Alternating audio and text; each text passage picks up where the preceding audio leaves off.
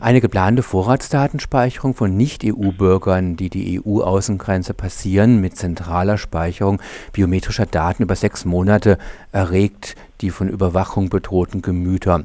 Du hast dich damit beschäftigt und hast auch schon was dazu veröffentlicht. Kannst du unseren Hörerinnen sagen, was die EU-Kommission vorhat und was sie damit bezwecken will? Naja, es entsteht wieder eine neue große Datensammlung und diesmal nicht zu Telekommunikation, äh, diesmal nicht zu Finanzdaten, also wer wem Geld überweist, sondern diesmal zu Reisebewegungen. Die Idee ist, ein sogenanntes Ein-Ausreisesystem anzulegen, in dem alle Reisebewegungen äh, in die EU und aus der EU gespeichert werden. Das ist also unabhängig davon, ob man ein Visum braucht oder nicht, unabhängig, ob äh, die Personen als Geschäftsreisende unterwegs sind äh, zu Zwecken des Tourismus oder um Asyl zu beantragen. Das ist also total egal. Jeder, jede Person, die die Grenze übertritt, soll zehn, alle zehn Fingerabdrücke abgeben. So ist es im Moment zumindest in der Diskussion. Und damit soll quasi so eine Art Buchhaltung äh, gemacht werden, wie viele Leute äh, quasi eingereist sind und meinetwegen nicht wieder ausgereist sind. Also der offizielle Zweck wird angegeben damit, dass man die sogenannten Overstayer finden möchte. Overstayer sind Personen, die mit irgendeinem Einreisetitel, also ne, beispielsweise Visum, in die EU einreisen, aber nach Ablauf des Visums nicht wieder ausreisen. Und man möchte sozusagen immer den genauen Wasserstand wissen von den Leuten, äh, wie viele eben gerade ausreisepflichtig sind damit man dann weitere Maßnahmen einleiten kann. Also weitere Maßnahmen wären dann zum Beispiel, wenn man sagt, naja, es sind halt viele Leute aus diesem und jenem Land, äh, mehr als sonst äh, in der EU, die nicht ausgereist sind, dann machen wir jetzt zum Beispiel mal groß angelegte Kontrollen an Bahnhöfen äh, in der gesamten EU oder an Flughäfen äh, oder an Autobahnen oder wie auch immer und versuchen sozusagen mal diese Leute einzufangen. Ähm, also so, das, das wäre sozusagen so eine sogenannte Ausgleichsmaßnahme, die man danach auf Basis dieser Datenbank dann machen könnte. Ja, diese Overstayer, die sind ein Teil, aber in den Positionspapieren verkauft die EU-Kommission diese geplante Zusatzüberwachung auch als was Positives, weil sogenannte privilegierte und unproblematische Vielreisenden Gemeint sind da wahrscheinlich hauptsächlich Geschäftsleute. Die sollen jetzt einfacher und mit weniger Belästigung die Grenzen passieren können und dann hätten die Grenzer mehr Zeit, sich sozusagen den unerwünschten äh, Leuten, die da an die Grenze kommen, auch entsprechend zu widmen. Also da wird eigentlich ganz offen so eine Zweiklassenbehandlung propagiert. Ich fand das schon hart, wenn man das so liest. Äh, wie ist das so vereinbar mit sonst europäischen Standards? Gibt es da irgendwas dazu? Naja, da sprichst du die, äh, den Kern der Problematik an, also so eine Zweiklassengesellschaft von Reisenden, das wird auch ganz offiziell so gesagt, das sagt auch die Bundesregierung ganz offiziell so, dass quasi die ähm, Kontrollen für die äh, ohne Papiere strenger werden und äh, für die äh, quasi äh, mit Papieren werden sie äh, flexibler, also so ein bisschen äh, weicher sozusagen. Und das ist natürlich ein, ein ziemliches Problem. Also diese gesamte Maßnahme, du hast dieses Registrierungsprogramm erwähnt, äh, zusammen mit diesem mit dieser Ein- und Ausreisedatenbank und den Fingerabdrücken ergibt es das sogenannte System der intelligenten Grenzen fragt man sich, seit wann sind Grenzen überhaupt intelligent? Ähm, aber es geht halt äh, quasi um die um die zunehmende äh, Aufrüstung nach außen. Es wird ja immer behauptet, dass die Aufrüstung der Grenzen, also der Außengrenzen einhergeht mit der Freizügigkeit in der EU, ähm, unabhängig von der Herkunft der Reisenden. Also das bedeutet, egal welchen Pass man hat, man soll sich in der EU ohne Kontrollen äh, von einem Land zum anderen bewegen können. Äh, wir wissen, dass das längst nur noch Theorie ist. Also diese äh, Freizügigkeit wird also äh, schon allein durch diese groß angelegten Polizeikontrollen, von denen ich vorhin sprach, äh, eingeschränkt, also die mindestens zweimal im Jahr stattfinden zum Aufspüren unerwünschter Migration und äh, auch andere Maßnahmen, also sowas wie äh, rassistische Kontrollen an Bahnhöfen, äh, an Flughäfen. Äh, wir kennen das. Also so diese, ich würde sagen, diese gesamten Maßnahmen dienen letztlich dazu, äh, ja, Migranten, Migrantinnen zu stigmatisieren. Und dieses Registrierungsprogramm, dazu muss man noch sagen, die, ähm, die Leute, die daran teilnehmen, die geben quasi ihre Privatheit auf und zahlen auch noch Geld dafür. Also man, äh, ich glaube, nach gegenwärtigem Stand ist die Rede von 20 Euro. Ähm, als Gegenwert kriegt man dann eine Chipkarte, die man immer mit sich tragen muss und auf der hat man quasi schon im Vorfeld seine wichtigsten Daten abgegeben. Da sind dann die Fingerabdrücke drauf, da ist der, der Zweck der Reise drauf. Ähm, diese Karte kann man dann eben an sogenannten elektronischen Kontrollgates, E-Gates, bequem durchziehen, seine Finger dann eben noch äh, kurz abgleichen lassen, seine Fingerabdrücke und dann diskret die Grenze passieren. Ja, das klingt ja wirklich schon nach einer guten Umsetzung von Brave New World. Seit 2008, wenn ich das deinen Unterlagen richtig über, unter, entnommen habe, plant die EU das schon und jetzt 2014 soll das umgesetzt werden. Gibt es irgendwie noch eine Möglichkeit, es zu stoppen? Zum Beispiel, wir haben jetzt auch bald Europawahlen.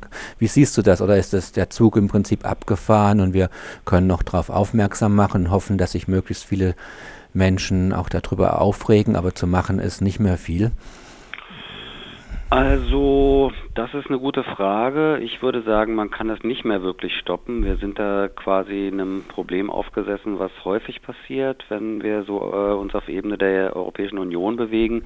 Man kriegt die Vorbereitung dieser Geschichten nicht mit. Also die offiziellen Vorbereitungen begannen 2008. Also das heißt, dass dann äh, quasi äh, erste Papiere dazu veröffentlicht wurden, dann wurden Meinungen eingeholt aus den Mitgliedstaaten, dann gab es weitere Papiere, äh, dann äh, befasste sich der Innenausschuss damit und so weiter. So wird es also quasi langsam vorbereitet. Und jetzt ist es, ähm, wenn man so will, eigentlich im Endstadium. Also insofern würde ich sagen, ist das schon eher mm, ja, schwierig jetzt noch was zu machen. Aber im Bereich der Vorratsdatenspeicherung zu Telefondaten, äh, bekanntlich, hat es ja ziemlich viel Aufruhr gegeben. Und es gab auch Verfassungsgerichte einzelner EU-Mitgliedstaaten, die das für unvereinbar erklärt haben mit den, mit den jeweiligen Gesetzen. Das bedeutet natürlich nicht das Ende der Vorratsdatenspeicherungsrichtlinie, aber das bedeutet äh, zum Beispiel, dass die meinetwegen die Speicherfristen äh, zum Beispiel verkürzt werden müssen ähm, oder solche Geschichten. Also will nur sagen, es ist nicht ausgeschlossen, dass man da noch äh, quasi irgendwie das Ruder rumreißen kann. Und ich finde bei solchen Sachen immer wichtig, nicht so auf die EU zu schimpfen, also alles Böse kommt aus Brüssel. Man spielt dabei ja auch schnell den äh, rechten äh, und nationalistisch Gesinnten in die Hände. Ich finde wichtig, dabei nochmal deutlich zu machen, woher kommt diese Initiative. Und man muss sagen, bei diesem Ein- und Ausreisesystem trägt es ganz klar die Handschrift Deutschlands. Das sieht man zum Beispiel daran, dass der damalige Innenminister Friedrich das äh, auf vielen verschiedenen Ebenen vorgebracht hat und gepusht hat. Unter anderem übrigens auch in so einem, äh, naja, mehr oder weniger heimlichen Zirkel, wo sich die Regierungen, die Innenminister der äh, Regierungen treffen, die die sechs einwohnerstärksten Mitgliedstaaten sind in der EU. Also da treffen sich die Innenminister Frankreichs, ähm, Spaniens, äh, Großbritanniens zum Beispiel, Deutschlands, ähm, um über die Zukunft der europäischen Innenpolitik äh, äh, zu quatschen und schon mal Positionen zu verabreden. Und da war das auf den zwei letzten Gipfeln der Innenminister Thema. Und tatsächlich, sehe da, Sie haben das dann genau so eben, also oder Friedrich hat es dann genau so eingebracht, wie unter diesem G6 verabredet.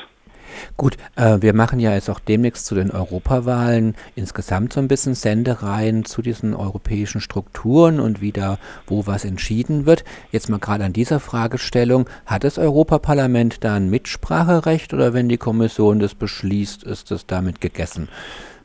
Also die äh, Parlamentarier, Parlamentarierinnen werden gefragt. Also das äh, läuft durch den Innenausschuss. Und ich denke nicht, dass es da großen Gegenwind gibt, prinzipiell. Jetzt ist natürlich die knifflige Frage, das äh, kommt so langsam raus, dass der Zweck, ich hatte das ja eingangs beschrieben, der Zweck dient, soll dienen dem Aufspüren sogenannter Overstayer. Das ist in Wirklichkeit aber gar nicht der Zweck. Das wird so langsam deutlich. Der wirkliche Zweck ist nämlich eigentlich, dass die Polizeien und Geheimdienste und nämlich nicht die Grenzpolizeien äh, sich eine neue Datenbank verschaffen. Das wird gerade deutlich aus Papieren der EU-Kommission, aber auch äh, aus äh, Protokollen beispielsweise oder aus einer Antwort der Bundesregierung zum Thema, also des Bundesinnenministeriums zum Thema. Es ist nämlich so, dass viele Mitgliedstaaten sagen, das ist viel zu teuer, dieses System. Es soll, äh, dieses Smart Border System soll über eine Milliarde kosten. Früher war die Rede von 1,3, jetzt ist die Rede von 1,1. Kann aber noch mal mehr werden, wenn man die nationalen Systeme mitzählt, die dafür errichtet werden müssen. Und viele sagen, das ist viel zu teuer, das braucht es nicht. Wozu sollen wir noch so eine Datenbank errichten? Außer wenn die Polizeien und Geheimdienste da ohne weiteres drauf zugreifen dürfen. Und hier hole ich nochmal ganz kurz aus. Also normalerweise gibt es für jede Datenbank eine Zweckbestimmung, also eine Errichtungsanordnung. Da steht ganz klar drin, hier dürfen nur diese und jene Daten gespeichert werden. Die dürfen nur zu diesen und jenen Zwecken, nämlich ähm, zur grenzpolizeilichen Verwendung meinetwegen, äh, genutzt werden. Und hier dürfen auch nur die Grenzbehörden zugreifen. Und in Wirklichkeit ist es so, dass viele dieser Datenbanken nachträglich dann geändert wurden. Da wurde halt reingeschrieben, dass auch die Polizeien und Geheimdienste die nutzen dürfen für ihre alltägliche Arbeit oder Ermittlungen. Und bei dieser neuen Datenbank soll das jetzt schon von vornherein passieren. Also man möchte von vornherein da reinschreiben, dass die natürlich auch von Polizeien und Geheimdiensten genutzt werden dürfen. Nur dann würde sich die Errichtung dieser Datenbank lohnen. Und das finde ich natürlich einen ziemlichen Hammer und ich finde, das muss man auch rausstellen, wenn man äh, eine Kampagne dagegen macht, also dass hier quasi die Polizeien und Geheimdienste sich eine neue Datenbank anlegen.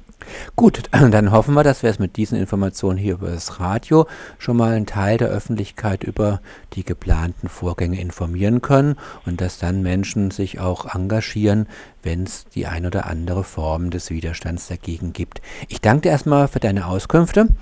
Schöne Grüße nach Berlin.